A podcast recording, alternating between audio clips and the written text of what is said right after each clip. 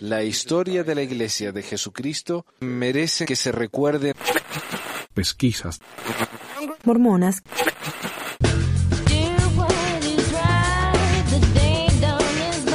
Hoy tenemos un programa muy especial. Hoy tenemos dos invitados que mm, nos van a dar un poco de información acerca de algo que es de interés para ellos y algo que ellos son expertos, por decirlo así.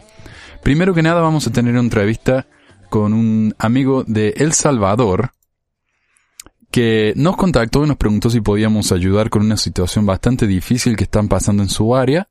Este es el área de Centroamérica, la cual incluye Belice, Costa Rica, El Salvador, Guatemala, Honduras, Nicaragua, Panamá, y cuyo presidente es el elder Kevin R. Duncan. Para empezar voy a aclarar que nuestro entrevistado, quien no quiere dar su nombre por temor a las repercusiones, es único responsable por las opiniones y afirmaciones y afirmaciones dadas. Yo no tengo suficiente información para afirmar o negar lo que él dice, me parece que es justo darle un espacio en el programa porque lo que él está buscando no es simplemente ensuciar el nombre de nadie o culpar gratuitamente. Eh, después de todo no damos ningún nombre completo, se da un apellido como para que el Elder Duncan o quien nos escuche pueda entender de qué estamos hablando. Pero lo que él realmente espera es que el presidente del área, el Elder Duncan, pueda contactarse y comenzar una investigación sobre lo que él considera ser un gran abuso de poder y autoridad por parte de algunas de las autoridades en su país. El audio es muy pobre, el audio de la entrevista, y nuestro entrevistado nos ha pedido que escondamos su voz, de nuevo por temor a las repercusiones, y ya van a ver por qué. Así que en parte voy a tener que aclarar lo dicho después de que ponga el audio de él. Eh, pero sin más, aquí está la entrevista con nuestro invitado del Salvador. Noticias. Y hemos quedado de acuerdo en que yo voy a empezar a leer la carta y él va a ir aclarando algunos puntos que nos parecen importantes.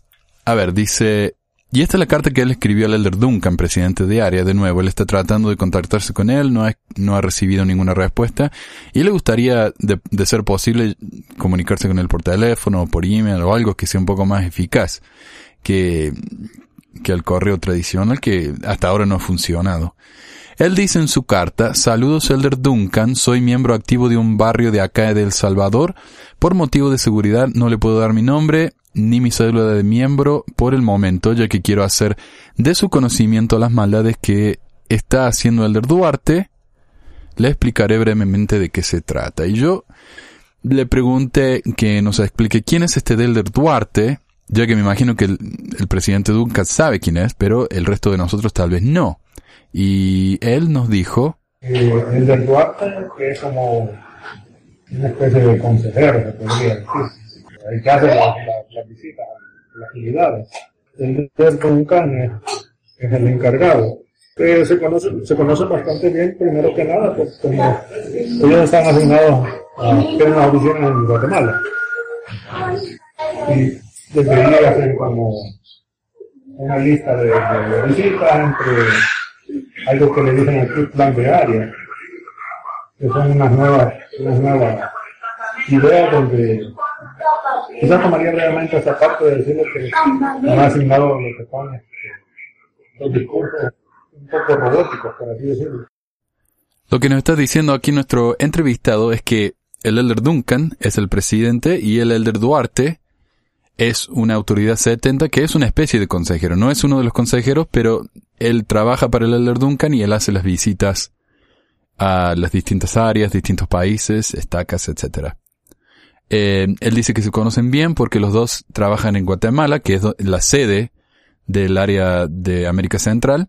Así que ellos planean a quienes van a visitar, cuándo, eh, qué tipo de actividades se van a organizar. Y también nuestro invitado tiene un problema con el hecho de que los, los discursos son organizados y planeados desde el nivel del área en este, en esta parte, que es un problema separado, pero que es aparentemente a los miembros del barrio o de la estaca no les gusta. Pero bueno, continuando, yo le pregunté si el Elder Duarte este estaba a cargo solamente de El Salvador y nos dijo él visita todos los países en el área, pero él no, él no ve la, no ve a los miembros, realmente es como, tal vez algo un poco extraño que yo lo diga, pero es como una especie de Dios inalcanzable. Este comentario refleja la frustración que ha sentido eh, nuestro entrevistado al tratar de contactar al elder Duncan. Dice que es inalcanzable porque ha enviado correos, ha enviado cartas y no le han respondido nada. Sí, es correcto. Acá este, he querido enviarle bastante, bastante correo o incluso localizar el número de teléfono y tener que difícil. Porque acá muchas, muchas barreras, la verdad.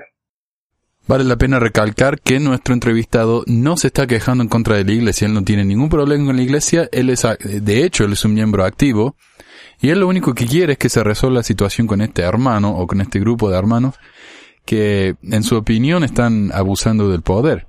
Él, como digo, no está acusando gratuitamente a nadie, él quiere que se haga una investigación y lo único que quiere es encontrar a alguien que lo pueda ayudar a contactarse con el presidente del área para que se pueda realizar esta investigación. Y yo me imagino que si la investigación los deja eh, exonera a estos, a estos hermanos, supongo que ahí se acabará el problema, ¿no? Pero él quiere por lo menos esta oportunidad. Ahora la carta continúa diciendo, hay un sujeto llamado Batres, no, no quiero dar el nombre completo en mi programa, pero eso es lo que dice la carta, un hermano llamado Batres, el cual trabaja con la iglesia, trabaja para una empresa de estafa llamada M Goldex, donde recluta personas y hace grupos por los cuales ellos invierten dinero y este señor Flores Batres gana comisión.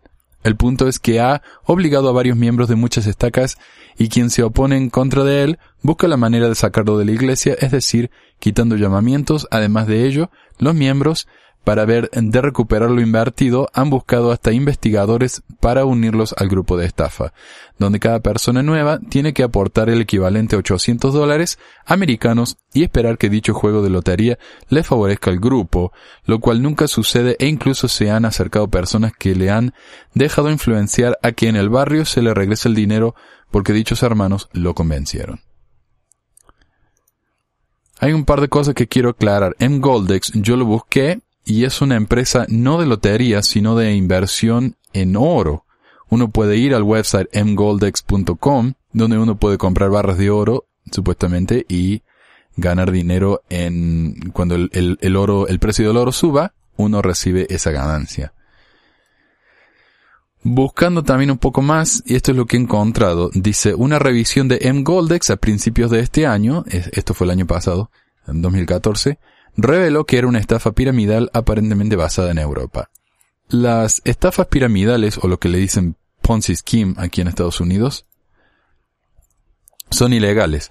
Y esto es una situación en la que uno, por ejemplo, uno, compra un paquete, hace una inversión en un, en un programa, entonces uno tiene que ir y reclutar más personas. Esas personas a su vez tienen que pagar para entrar al sistema y después tienen que ir y reclutar a más personas. Generalmente esos esos sistemas, esos planes o esos esquemas son fraudulentos, ya que nunca hay ningún producto que se ofrezca en realidad. Y esto es lo que pasa acá con M-Goldex.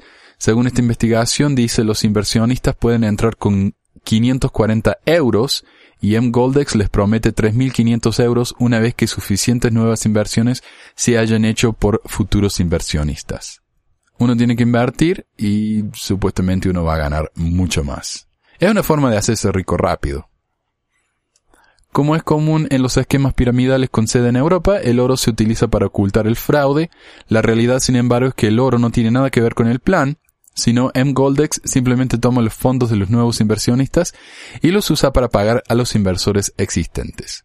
En el 2014, la División de Valores de Massachusetts anunció que, que había iniciado una investigación sobre el esquema, la División de Valores del Estado tiene una investigación abierta y está buscando activamente al emisor y a los individuos asociados con ella, dijo Brian McNiff, portavoz de Galvin, se negó a dar detalles de la investigación, pero esa investigación culminó ayer, eh, ayer de cuando fue escrito este artículo en octubre, con cargos de fraude civiles contra cuatro individuos involucrados en la promoción de M-Goldex en los Estados Unidos. El negocio sigue, uno va al website y todavía puede invertir y aparentemente en Centroamérica continúa fuerte. Lo otro que quería aclarar es quién es este señor Batres, a lo cual mm, no se explica en nuestro entrevistado que... Bueno, primero que nada, sí, él es un empleado de, la iglesia, él se mueve a través de, del área, siempre como le digo, los cuatro países, pero aparte de eso, él, trabaja para una empresa, eh, supongo que norteamericana, según he leído, que son Golders. Ah, pues, el objetivo de, la empresa es como buscar personas eh, que, que, puedan como invertir.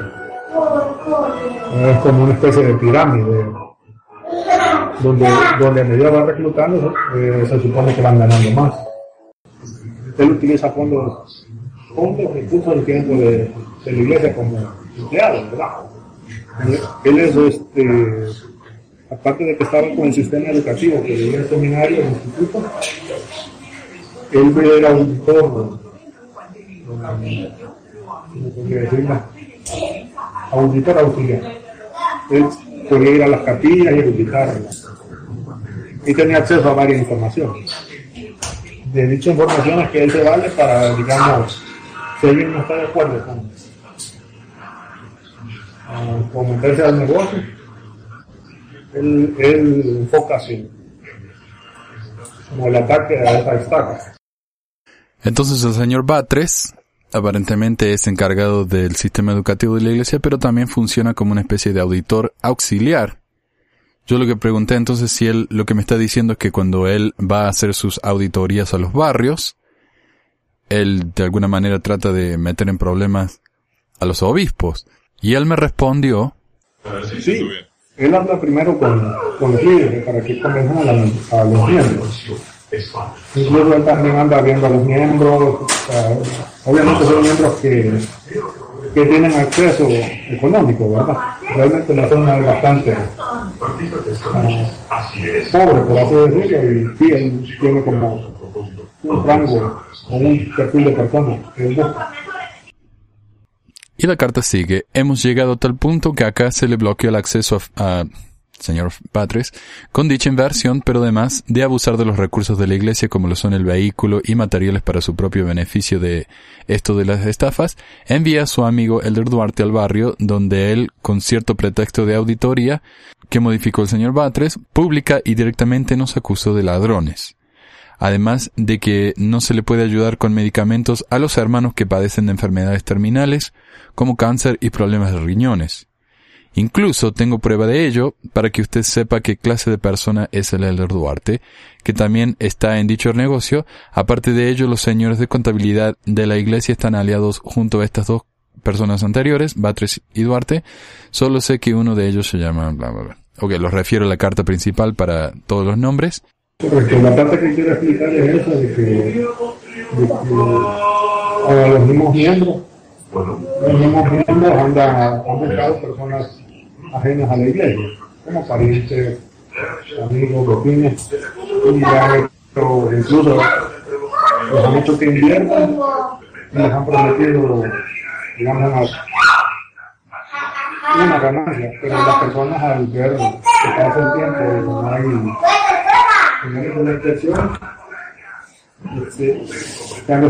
incluso han llegado a la capilla para querer hablar con. Nuestro entrevistado entonces está preocupado de que se está incluyendo no solamente a los miembros, sino a otras personas, parientes, amigos de miembros, y estos miembros están viendo esto como un terrible ejemplo por parte de los líderes de la iglesia. Y que no encuentran ninguna solución, ya que no saben a quién reclamar su dinero, eh, no solo su ganancia, sino su inversión inicial. Yo le comenté de que estas acusaciones suenan bastante graves y les pregunté qué tipo de documentación o pruebas tienen para apoyarnos a este tipo de, de acusación. Y él dice que sí, que tienen documentos, tienen testigos. Pruebas sí, hay este, documentación, incluso hay, hay testigos. En el caso de la documentación, eh, como el, ataque fue directo a, a la presidencia de Estaca y habíamos visto ellos la mantienen, ¿verdad? Porque están con sus propios medios queriendo también este, comunicarse con, la presidencia de, de Me pareció curioso que él incluyera el hecho de que el elder Batres, o no sé si es elder Batres o el señor Batres y el elder Duarte no quieren ayudar a los enfermos del barrio. Le pregunté si esto habrá tenido que ver con el hecho de que estos obispos o presidentes de estaca recibieron este tipo de no sé, consecuencias, podríamos decir, por no haberlo querido ayudar con su empresa de M-Goldex, a lo que nuestro entrevistado respondió. Fíjense que tiene relación, eh, relación en qué sentido. Ah, como Manuel Flores Batres es auditor auxiliar de la iglesia, aparte de sus otras funciones. Ah, como el método de, ataque que utilizan, voy a mencionar uno, él llega a una capilla, así determinada, como dicho, premeditado. Él llega, pide recibos, comprobantes, una auditoría como temporal. Viene, le toma fotos sin su permiso, este, lleva documentación y hace un reporte. Luego este, llegan a estos señores del viaje y de ahí vienen como programados, por así decirlo. Donde, donde él dice que mire, tiene faltante, estos recibos que ven sospechosos, entonces supuestamente este señor Bartes, que también tiene función de auditor, va a los barrios, pide copias de recibos y cosas así, y lo hace ver aparentemente como que hay faltantes, como que el obispo ha tomado dinero que no le corresponde, o en este caso que al ayudar a los miembros de la iglesia fue inapropiado, entonces ahí es donde está el faltante, los culpa de, los culpa de haber ayudado sin permiso, etcétera. Entonces ahí donde, donde trata de meterlos en problema, no solo eclesiástico, sino también legal y financiero. Hay dos casos extremos, como el de un hermano que tiene cáncer en etapa terminal y otro hermano que padece de, los riñones y le están haciendo una quimioterapia. Pues ellos necesitan un medicamento bastante caro ayudarles en la compra de medicamentos, no, no económicamente, porque la iglesia prohíbe eso, sino que por medio de, medicina. Para aclarar entonces, lo que nos está diciendo es que habían dos casos extremos de una hermana que tenía cáncer y otra hermana que también tenía una enfermedad terminal y el barrio la ayudó no con dinero, sino con medicina. Pues, ¿qué pasó con este señor del Duarte? Hace, unos ocho meses él nos visitó eh, incluso nos reunió después de, de las 12 del mediodía, un día domingo, donde pues todos los que habíamos recibido ayuda, él nos dijo que éramos unos ladrones. incluso hasta usó una subescritura de la ofrenda de la viuda y dijo que, que la iglesia no estaba para, para ofrecer ayuda y que Igual, pues las enfermedades terminales, por eso se llamaban enfermedades terminales, porque no se podía hacer nada. El señor Batres entonces los reunió como miembro del obispado, les dijo que eran unos ladrones por haber ayudado a esta gente y que las enfermedades terminales no necesitan ayuda porque ya no se puede hacer nada. En otras palabras, se van a morir igual, así que para qué desperdiciar este dinero. Y que nosotros teníamos que devolver todo el dinero que se nos, que se nos había dado en medicina porque incluso como pues acusó de que las facturas que nosotros llevamos eran falsas. Luego, después de eso empezó una cacería de brujas, por así decirlo. Ellos andaban visitando a cada miembro, le pedían copia de documentos, constataban en verdad padecía dicha enfermedad. Se visitó entonces a los hermanos que supuestamente estaban enfermos para ver si realmente estaban enfermos eh, se les acusó de que los recibos de medicinas eran falsos y que tenían que devolver todo el dinero que habían usado para ayudar a esta gente. que tiene cáncer fue personalmente a verla, porque anteriormente dijo, hay hermanos que por obtener dinero pueden fingir cáncer. Se cortan el cabello, se les raspan y se ponen una peluca y que algunas de las personas a las que ayudaron tal vez se cortaron el pelo y usaban pelucas para disimular que tenían cáncer. Ahora si estas personas hacían eso, no veo yo qué culpa tendría el pobre obispo por creerle. Ah, pero el, el caso es que realmente parece que realmente sufrían cáncer y este hombre igual no les quiso ayudar. La carta continúa diciendo, yo soy miembro activo y sobre todo fiel al Evangelio, doy diezmo íntegro, así como los demás hermanos que están padeciendo enfermedades terminales, y no es justo que por personas corruptas como ellos, la gente se aleje o se deje morir sin poder ayudarle en lo más básico, que es el medicamento. Me gustaría pudiera tomarse el tiempo de investigar para que usted vea que no le miento y que de una vez por todas se, quite este tipo de combinaciones secretas. Yo la carta la envío por mi propia cuenta y si es necesario, le daré mi nombre y mi cédula, pero por el momento no sé en quién confiar porque esto parece una red. Le agradecería me pudiera responder este correo. En caso de que pase cierto tiempo y no tengo noticias, veré de hacer llegar esta carta junto con otras pruebas a autoridades más arriba. De antemano muchas gracias. Nota, este señor Batres también ha hecho lo mismo en Guatemala y Honduras. Él trabaja aquí en El Salvador. Cuando le pregunté acerca de lo que dijo, de que no se puede confiar en nadie, si con eso se refería al mismo Elder Duncan, él me dijo que... Sí, es correcto, porque a todo esto no se sabe en quién confiar. Nunca me esperé que iban a venir los, los contadores, personas que se ven realmente fieles a la iglesia y dicen como a cubrir las espaldas, porque no.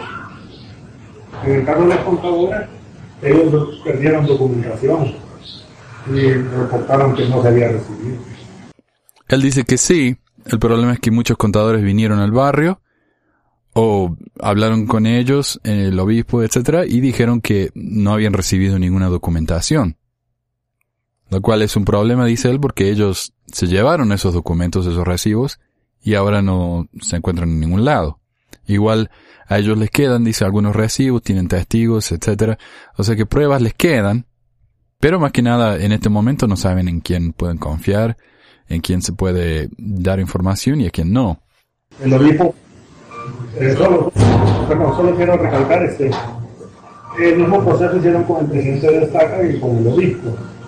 Eh, se llevaron la documentación, todo lo que eran recibos, ayuda, y extraviaron la factura. Ellos por, por fe, por así decirlo, el mismo, que eran hermanos de la iglesia, no dejaron ni copias ni nada ahí es donde ellos aprovecharon y pues extraviaron, entre comillas, la cultura. Nuestro invitado también nos dijo que su obispo había sufrido otras consecuencias a causa de su ayuda a esta gente y aparentemente a causa de no querer ayudar con la empresa esta M Goldex y nos explicó un poco la situación. Sí, es correcto. Se le hizo un consejo disciplinario ellos lo reportaron como malversación de fondos. Incluso querían que él lo cancelara el dinero y le, hicieron un faltante, pues, desde que él era consejero de otro obispo, que él ya no está dentro de la iglesia. Aproximadamente 60 mil dólares, pero ah, el comprobante, por así decirlo, la cantidad la dejaron al final que querían que cancelara 7 mil dólares. Pero el, faltante que ellos reportan es de 60 mil. A él le acusan, incluso desde cuando él fue consejero de otro obispo, que ya, ya no existe. Algo injusto realmente y no tiene lógica porque si bien él le ayudaba a firmar, no era él quien hacía las entrevistas o las ayudas directamente, como no era obispo. Yo no tengo razón para desconfiar de nuestro invitado. Como les digo, yo no sé la situación, no puedo verificar ni contradecir lo que él me dice, pero esta gente está preocupada.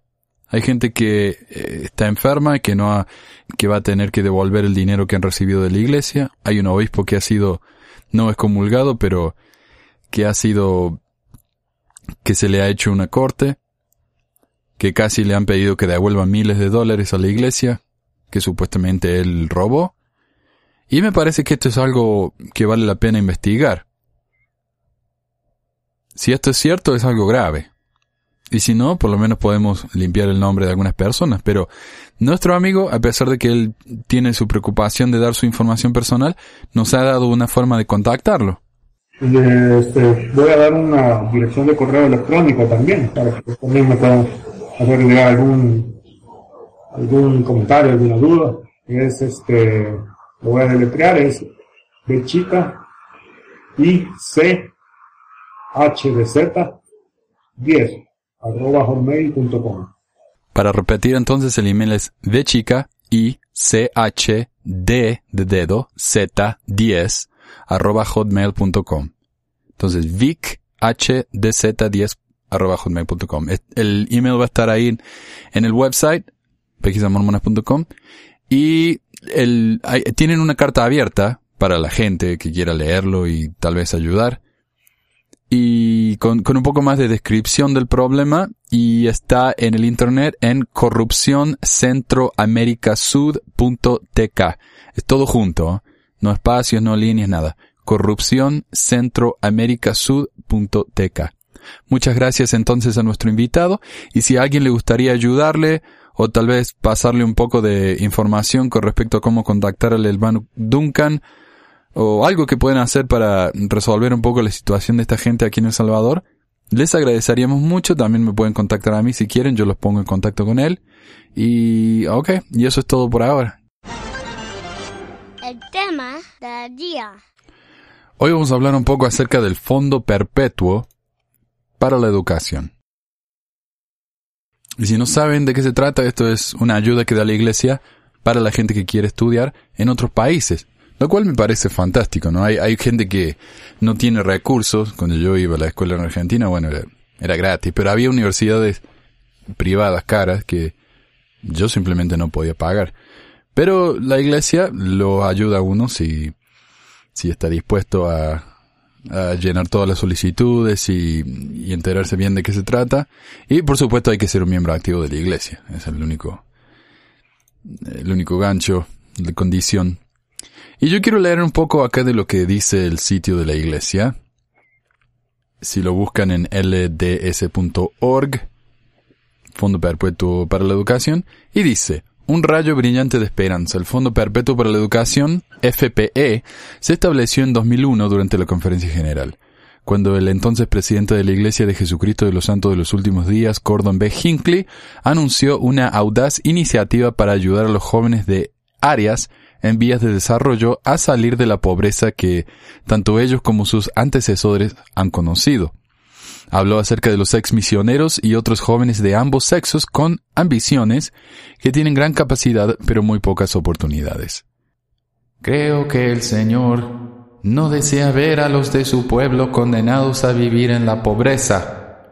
Creo que Él desea que los fieles disfruten de las cosas buenas de la tierra.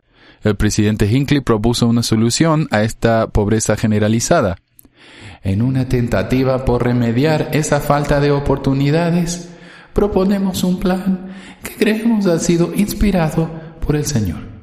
Lo llamaremos el Fondo Perpetuo para la Educación. Más adelante declaró, la educación es la clave de la oportunidad.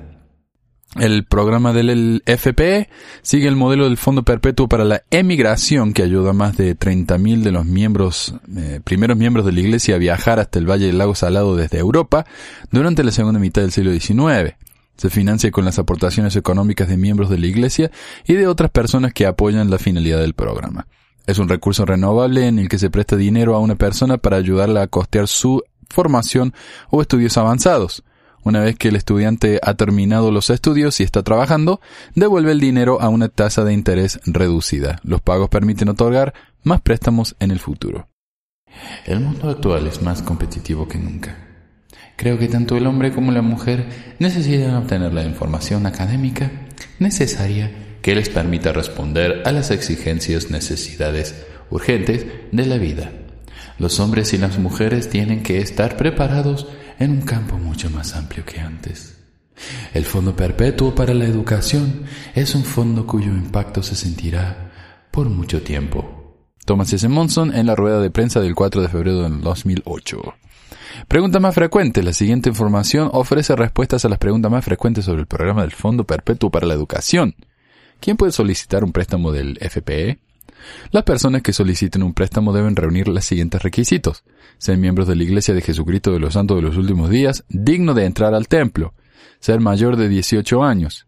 Si es un joven adulto soltero, él o ella debe estar inscrito y asistiendo a un instituto de religión. A los estudiantes casados y a los mayores de 30 no se les requiere asistir a instituto. Vivir y asistir a una institución académica en un país aprobado por el FPE.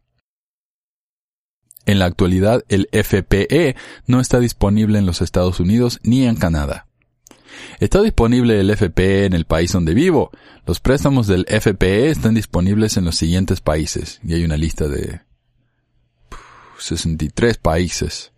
Así que vamos a alterar eso. ¿Cómo solicito un préstamo del FPE? Visite la página Solicitar un préstamo para la información en cuanto a cómo solicitar un préstamo del FPE. ¿Para qué se pueden utilizar los préstamos del FPE? Educación técnica, vocacional o profesional que conduzca a un trabajo viable en el área local. Véase qué es la lista de preferencias del FPE en la página Solicitar un préstamo costos de matrícula, libros y otros tales como los aranceles de graduación, certificación o licencia. ¿Cómo y cuándo se devuelve el préstamo? A lo largo del curso de estudios se realizarán pequeños pagos mensuales. Seis meses después de concluir el curso de estudio o de retirarse, eh, comienzan a pagarse pagos mensuales más grandes basados en plazos previos, previamente establecidos con una tasa una baja tasa de interés. El Fondo Perpetuo para la Educación además reduce el monto que deba en el préstamo cuando usted 1. obtiene buenas calificaciones, 2. se gradúa, 3. logra su meta de empleo y 4. realiza los pagos al préstamo a tiempo. Estos incentivos de rendimiento pueden reducir el saldo del préstamo del FPE hasta en un 40%. Hmm. ¿En qué se emplean las contribuciones? Las contribuciones al fondo y los pagos de quienes recibieron préstamos se emplean para otorgar nuevos préstamos a estudiantes que reúnan los requisitos. ¿Cómo puedo ayudar? Muchas personas de todo el mundo han expresado su apoyo a la misión del Fondo Perpetuo para la Educación y se han preguntado qué es lo que podrían hacer para colaborar y llegar a ser parte de esta tarea internacional. La sección Oportunidades de Servir explica cómo puede ayudar. ¿Quiénes dirigen el Fondo Perpetuo para la Educación? La mesa directiva del Fondo Perpetuo para la Educación incluye a miembros de la primera presidencia y el quórum de los doce apóstoles, así como autoridades generales y líderes de organizaciones auxiliares generales. Es un montón de gente. Los líderes de sacerdocio del área dirigen los programas locales del FPE en cada país aprobado y el programa estará basado en el sacerdocio y por eso tendrá éxito. Y tenemos la suerte aquí de tener a un amigo que fue parte del FPE, entonces nos va a poder contar su experiencia. Y vamos a dejar que se presente solo. Hola, ¿qué tal? Les saluda Lean Feld desde la mitad del mundo, de aquí de Ecuador, un chévere lugar donde también llegó el mormonismo. Bueno, lo que les vamos a hablar, en este caso yo también, es del Fondo Perpetuo de la Educación de cómo muchos jóvenes de aquí de Latinoamérica nos hemos enterado, de cómo algunos hemos aplicado y las ventajas y desventajas que tiene esto del fondo perpetuo. Primero me gustaría comenzar con una cita que está en la misma página del, del fondo perpetuo, la cual es del presidente Hinckley. Eh, esto se encuentra en la Liaona de julio del 2001, página 61 a la 67. Y dice, Creo que el Señor no desea ver a los de su pueblo condenados a vivir en la pobreza. Creo que Él desea que los fieles disfruten de las cosas buenas de la tierra. El presidente Hinckley propuso una solución a esta pobreza generalizada. En una tentativa por remediar esta falta de oportunidades, proponemos un plan que creemos ha sido inspirado por el Señor. Lo llamaremos el Fondo Perpetuo de la Educación. Básicamente lo que el presidente Hinckley nos habla ahí es una oportunidad para que los de Latinoamérica podamos salir de la pobreza. Algo que sí me gusta y menciona en este discurso es del ciclo de la pobreza. Dice que si mis padres son pobres y los hijos también van a ser pobres y por consiguiente todo un ciclo de pobreza, pero si uno acaba ese ciclo con la educación y puede tener algo más, entonces ya yo para la próxima generación yo podría ya pagarle la educación a mi hijo. Pero algo que sí me llama la atención en el mismo discurso, y lo cito textualmente, dice, llegarán a ser líderes de esta gran obra en sus tierras natales. Ojo con esto. Pagarán sus diezmos y ofrendas lo que, les permitirá que la iglesia, iglesia pueda expandir su obra a través del mundo. Entonces, Gordon B. Hinckley, él sabía que si puede dar mayor oportunidad a que ganen un poco más de salario, pónganse en, en, mi país, el sueldo básico es 320. Ya, o sea, tendrías que pagar solo 32 dólares de diezmo. Entonces eso no es tan conveniente para la iglesia. A diferencia que si tú ya ganarías un, un título y podrías estar ganando entre unos mil a 1500 dólares. Serían unos 100 a 150 dólares de diezmo mensual. Entonces la iglesia sí está enfocada en esto. De que al darles mejor oportunidad, pagarán mejor diezmo, serán mejores líderes, estarán más capacitados. Y bueno, en sí es beneficio también netamente para la iglesia. Cuando le pregunté a nuestro amigo cómo se enteró del Fondo Perpetuo de la Educación, nos dijo, ¿Cómo me enteré del Fondo Perpetuo?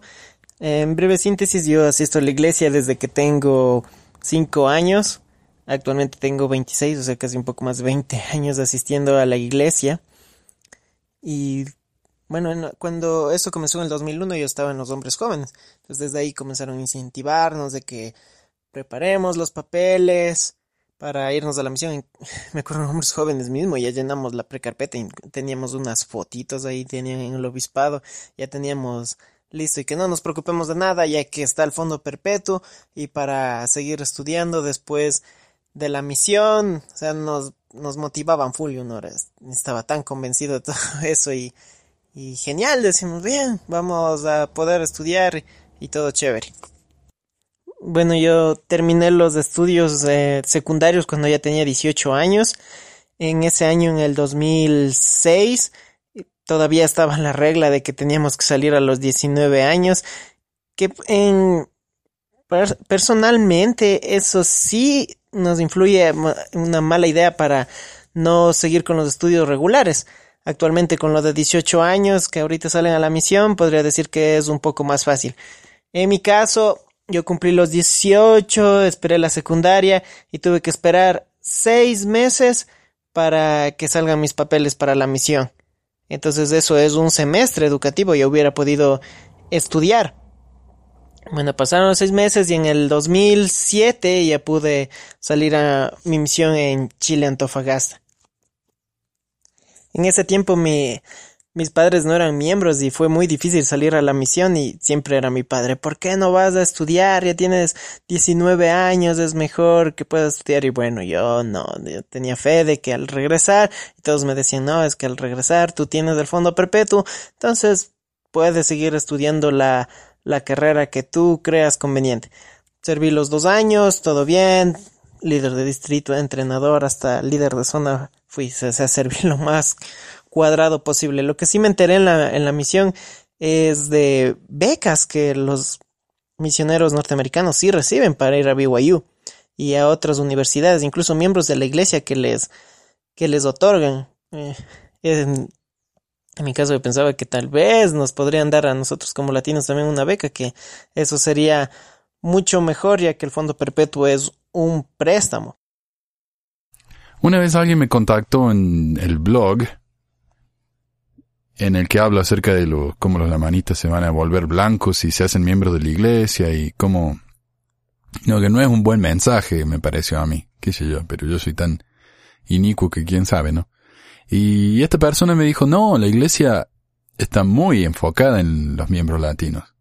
Incluso, mire, yo soy beneficiario del, del fondo perpetuo este de la educación y es un gran beneficio.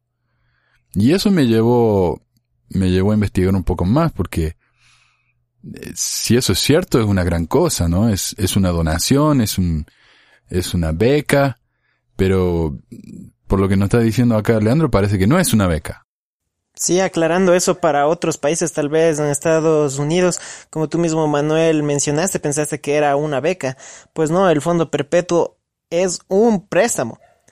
Te voy a nombrar algo que, que está en el mismo discurso El primer fondo que la iglesia estaba aportando a sí misma como un préstamo se llamaba el fondo, el fondo de la inmigración, lo que permitía a los miembros de Inglaterra venir acá a la tierra prometida, lo cual era Estados Unidos, Y bueno, te leo la, la, la, cita. Dice, con la inspiración del Señor se dio un plan, se estableció lo que se conoció como el Fondo Perpetuo para la Migración. Bajo ese plan financiado por la Iglesia, a pesar de la suma pobreza de este en aquel tiempo, se prestaba dinero a los miembros que tenían poco o nada. Los préstamos se hacían con el acuerdo de que cuando los conversos llegaran aquí buscarían empleo y a medida que fuesen capaces de hacerlo saldrían saldrían con el préstamo. Entonces el dinero devuelto se prestaba a otros para permitirles emigrar. Era un fondo rotatorio, en verdad un fondo perpetuo para la emigración. Esto fue en el año 1849. Entonces la idea de los préstamos ya era antigua mismo. Como mencionan aquí, es un fondo rotatorio, eso sí actualmente se maneja. Si yo acabo de pagar el préstamo con los intereses que va a quedar, va a quedar para los otros. Hay que tener en cuenta que esto no salió netamente de los de la iglesia. Dice, se financia con las aportaciones económicas de miembros de la iglesia y de otras personas que apoyan la finalidad del programa es un recurso renovable en el que se presta dinero a una persona para ayudarla a costearse su formación o estudios avanzados. Una vez que el estudiante ha terminado los estudios y está trabajando, devuelve el dinero a una tasa de interés reducida. Los pagos permiten otorgar más préstamos al futuro. Bueno, yo en mi caso, yo ya había regresado y yo tenía 21 años y medio ya cuando regresé de la misión un poco difícil, es, es terrible cuando uno regresa el ya no tener como un apoyo que se tenía de la, de la, de la iglesia, en ese momento tienes que de ley buscar un, un trabajo o comenzar a estudiar, pero igual eso lleva tiempo. Eh, Voy a citar otro pasaje de este discurso. Dice, llegan ellos a ser excelentes misioneros que trabajan codo a codo con los élderes y las hermanas que van a los Estados Unidos y de Canadá. Durante ese servicio llegan a conocer cómo funciona la iglesia y adquieren un entendimiento más amplio del Evangelio. Aprenden a hablar un poco de inglés, trabajan con fe y devoción. Entonces llega el día en que son relevados y vuelven a casa con grandes aspiraciones, pero muchos de ellos tropiezan con enormes dificultades para conseguir empleo porque no tienen la preparación necesaria y vuelven a hundirse en la, pobreza de la que vinieron. Me gusta la lo que nombra, dice, y vuelven a hundirse en la pobreza de la que vinieron. Entonces la iglesia es consciente que uno como pobre que sale de la, de la misión no va a regresar con una oportunidad grandísima de encontrar un super empleo o algo, a diferencia de alguien que sirvió una misión en Estados Unidos, que puede llegar y encontrar la beca que le está esperando, un buen trabajo, de por sí siempre hay un poco más de oportunidades en, Estados Unidos. Sé que es un poco más difícil, pero un poco más accesible a las oportunidades allá. A diferencia de, de los países de Latinoamérica que, que tenemos dificultades económicas, de por los gobiernos y por otras cosas en sí. Entonces aquí explica de que sí vamos a tener full dificultades y ese también fue mi caso, o sea, no, no encontré rápidamente un trabajo, si te viene la depresión, encima después ya te están exigiendo que te cases y todo un, todo un revolución en ese momento. Honestamente, ya cuando, cuando ya estaba buscando ya la universidad, mi padre mejor optó por decirme que busque una pública, que era la mejor opción, que una, puede ser una mejor educación y todo lo demás. Mientras que como yo había sido enseñado desde los hombres jóvenes que no, que tengo que ocupar ese fondo perpetuo, que eso debe ser lo mejor, entonces yo tomé la decisión mismo de seguir los trámites para el fondo perpetuo. Entonces los trámites comienzas con una entrevista con tu obispo, con tu presidente, está que similar como si vas a, a una recomendación para el templo mismas preguntas, sino que uno de las preguntas también le dice que deben de evaluar si es que en verdad uno no tiene dinero para obtener ese préstamo. Entonces, igual se demoró como 5 a 6 meses para que me puedan dar el, el préstamo y así poder estudiar. Entonces ya tenía 22 años y recién iba a comenzar una carrera universitaria. Hay ciertas carreras largas que no financia, es como odontología, medicina, carreras un poco largas, incluso abogacía me mencionaron que no están estipuladas. Entonces opté por la enseñanza de English teacher, de profesor de, de profesor de inglés, ya que esa es de cuatro años para sacar una licenciatura y opté por esa, por esa carrera. Uno de los requisitos también para darte el préstamo es tener un trabajo. Entonces, esto es algo medio, medio confuso, porque si vas a estudiar es para dedicarte netamente a estudiar. Y conforme a eso vas a, vas a después trabajar. Entonces, uno de los requisitos sí menciona tener un trabajo para que puedas también costearte parte de los estudios, ya que cuando te otorgan el, el cheque para pagar a la universidad, el cheque es máximo de un 80% de lo que vale la, la matrícula. Entonces, si tu matrícula cuesta mil dólares, solamente ellos te van a dar los 800 y los, los 200 restantes tienes que conseguirte tú. Y honestamente, en estos países, en estos países de Latinoamérica, a pesar de que no se gane mucho y todo eso, pero la educación es carísima. Si vas a, si vas a encontrar una universidad particular, lo mínimo es mil dólares, mil quinientos. Incluso hay universidades particulares que el semestre está costando entre cinco mil dólares. Bueno, en Estados Unidos debe ser más caro, pero para Latinoamérica, que como mencioné es un sueldo de 320 a 340, pagar o llegar a ahorrar esa, esa cantidad es sumamente exorbitante en esos precios. Lo que sí soy consciente es de, la, de los pagos mensuales que haces. Dice que son pequeños pagos durante tu educación. En verdad son de entre 10, de 15 a 30 dólares que, que lo haces mensualmente y, y, el resto del préstamo lo pagas una, una vez graduado. Eso sí, sí está bien. Pero como menciono es el, es el tiempo. El tiempo que bastante se ha invertido y no, no se puede recuperar algo que no, en la misma universidad dice puedes recuperar el dinero, puedes recuperar muchas cosas, pero el tiempo jamás. Eh, tengo 26 años y ya, ya me faltan dos semestres para culminar. Esta semana recibí también una llamada del Fondo Perpetuo y me, me, me mencionaron si había terminado lo, los estudios y les dije que no, que también por el trabajo. Actualmente de lo que regresé de la misión, sí tuve dificultades con el trabajo y todo eso. En, en, estos, estos últimos casi dos años encontré un muy buen empleo, pero sí me dedico bastante, me toca trabajar a veces hasta, hasta 10 horas ahí, llevo de noche y me pongo en ese momento a estudiar. Eh, también lastimosamente escogí una universidad a distancia que sí es sumamente arduo el estudio, pero ya hay que, hay que seguir en la lucha. En fin, hubiera preferido que hubiera sido una beca. Eh, no es por lo que dice que la autosuficiencia de que menciona Hinckley, sino que la oportunidad de, de no estar trabajando. Al tener una beca me dedicaría netamente a estar estudiando y darle a eso. Bueno, ahora no puedo echar la culpa del tiempo y no sé por qué en este último tiempo se cambió a 18 años. Me hubiera gustado que en mi tiempo también se hubiera cambiado a 18 años, que es haber llegado a los 20 y, y 23, 24 años ya estaba graduado. Si hubiera sido así. Y también otro de, tal vez de mis errores fue haber obtenido, tomado mismo el préstamo. Hubiera sido más opcional tomar la educación pública que no costaba nada eh, hacerle caso a, a, mi padre que él me mencionó que mejor tome la educación pública, pero yo siempre lo me, pensé que era como una parte de un incentivo el, el fondo perpetuo que, que iba a ser la, la gran maravilla, pero la mayoría de compañeros que tengo de ahí del instituto aún no han acabado porque como les toca a veces trabajar, se han retirado y hay un montón de, de personas que se han retirado de los estudios y tienen el préstamo ahí debiendo todavía.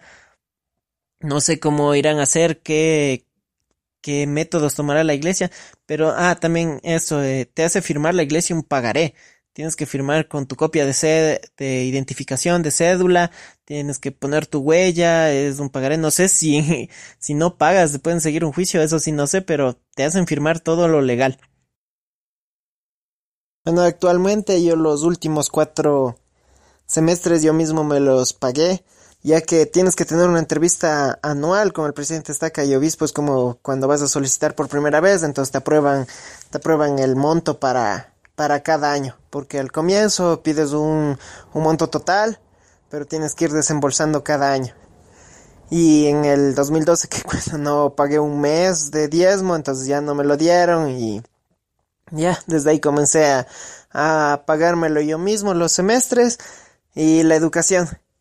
Bueno, eh, en conclusión, es mejor a veces buscar como las mejores fuentes, si es de educación pública o si te pueden ayudar, ya dale al máximo y, y gracias Manuel por este espacio que nos has dado. Un gusto y ya sabes, cualquier temita, algo que se te pueda dar la mano, me asignas nomás y, y estaré gustoso ahí para buscártelo y estar en tu programa nuevamente. Muchas gracias Manuel.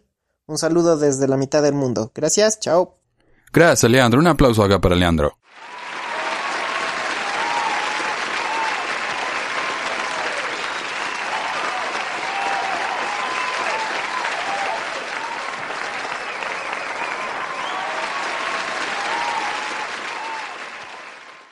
Bueno, che, tampoco para tanto, me pongo celoso. A ver, entonces las conclusiones, el, el fondo perpetuo está bueno si la única alternativa que uno tiene es ir a una escuela que cuesta mucho dinero, o si uno quiere una carrera que cubre esto y no hay otra alternativa. Mire, cuando yo estaba en Argentina, por ejemplo, en mi, en mi universidad, yo quería estudiar sociología, porque quería hacer mucha plata, ¿vieron? Y mi, mi universidad no tenía eso, me tenía que ir a Buenos Aires. Y a él me hubiera costado mucha plata. No, la Universidad de Buenos Aires es gratis, pero viajar, ¿no? Alquilar allá, en vez de vivir con mi familia, hubiera sido dinero. No sé si la, el préstamo este lo hubiera cubierto, pero hay situaciones en las que uno necesita dinero y tal vez esto es una buena alternativa. Pero como dijo Leandro, si uno puede eh, cubrir los gastos de otra manera que sean menos, menos arduos, mejor, ¿no? Entonces no es un préstamo, uno tiene que trabajar mientras está estudiando, tiene que ir pagando mientras está estudiando, tiene que pagar el 20% de su propio bolsillo. Eh, o sea que lo hace complicada la cosa, ¿no? Uno tiene que tener buenas notas, etcétera.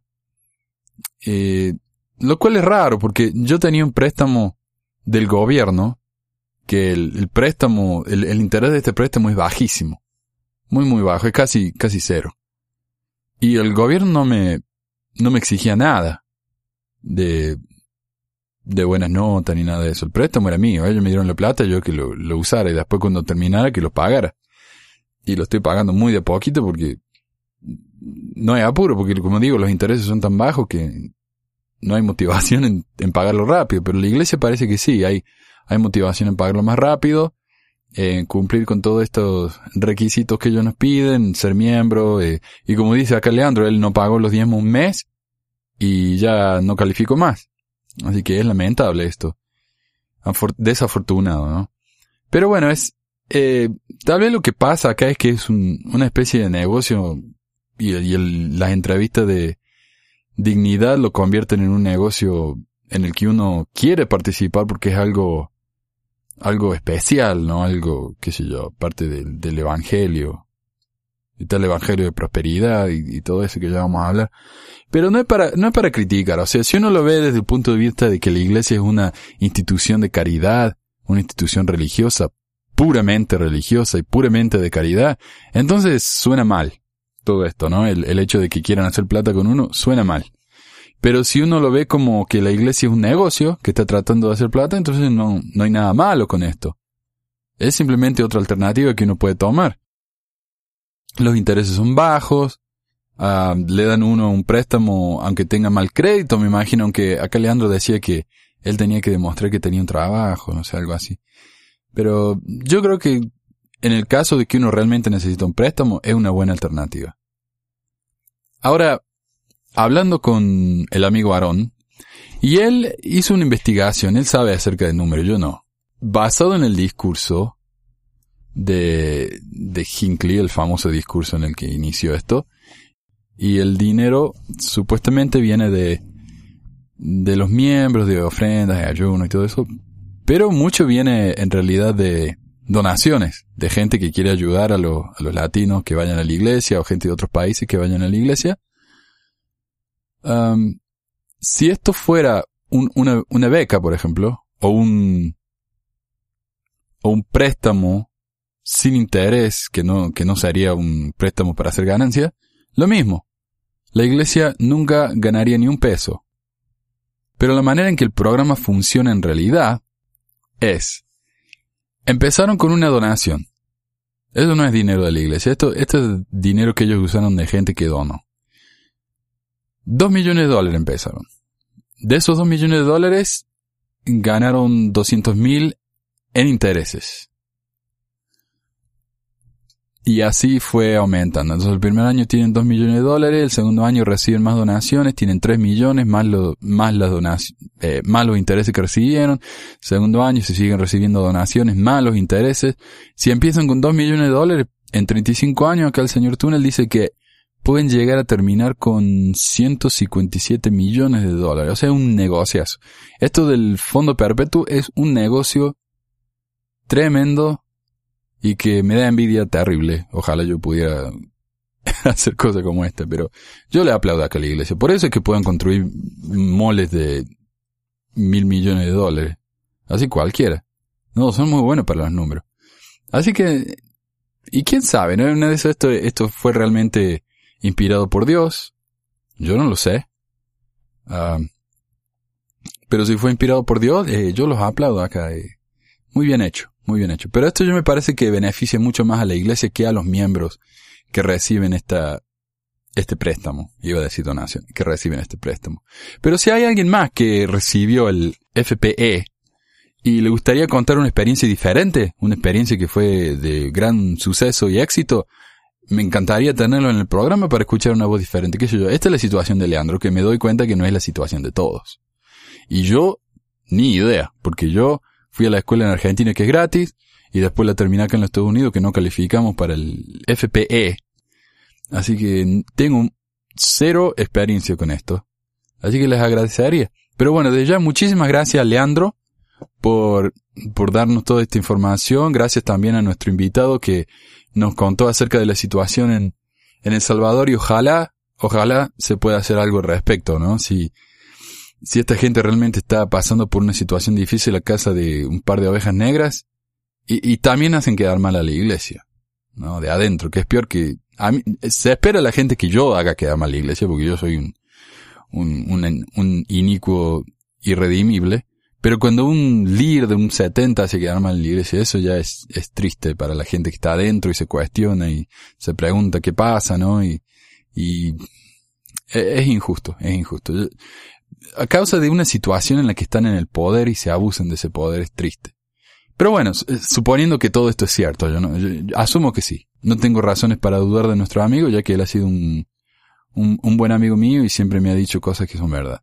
Así que bueno, eh, si a alguien más le gustaría participar en el programa, pronto vamos a tener más invitados. El próximo programa va a ser acerca de la masonería y en, ese programa o en un par de programas vamos a tener un invitado muy especial que sabe mucho sobre el tema. Así que estoy, estoy ansioso de ver qué pasa con eso. Y bueno, gracias a todos y eh, nos vemos. Adiós.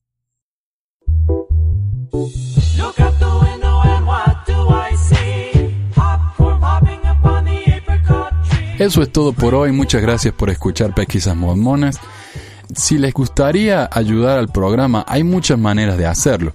Nos pueden dejar un comentario en el blog pesquisasmormonas.com o blog.pesquisasmormonas.com, un review en iTunes o en Stitcher, mirar y compartir nuestros videos en YouTube y dejarnos un comentario o un thumbs up, un like en Facebook, compartir nuestros tweets, darnos un más uno en Google Plus, enviarnos preguntas por email a manuel.pesquisasmormonas.com o dejar un mensaje de voz al número 1 385 244 0764. Este es un número de Google Voice, así que pueden hacer este llamado gratis si también usan Google Voice. Y mucho más, por supuesto.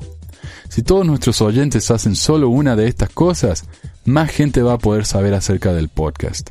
Mientras más gente nos ayude, más frecuentemente vamos a poder producir estos programas. Muchas gracias por escucharnos y por las palabras alentadoras. Hasta la próxima.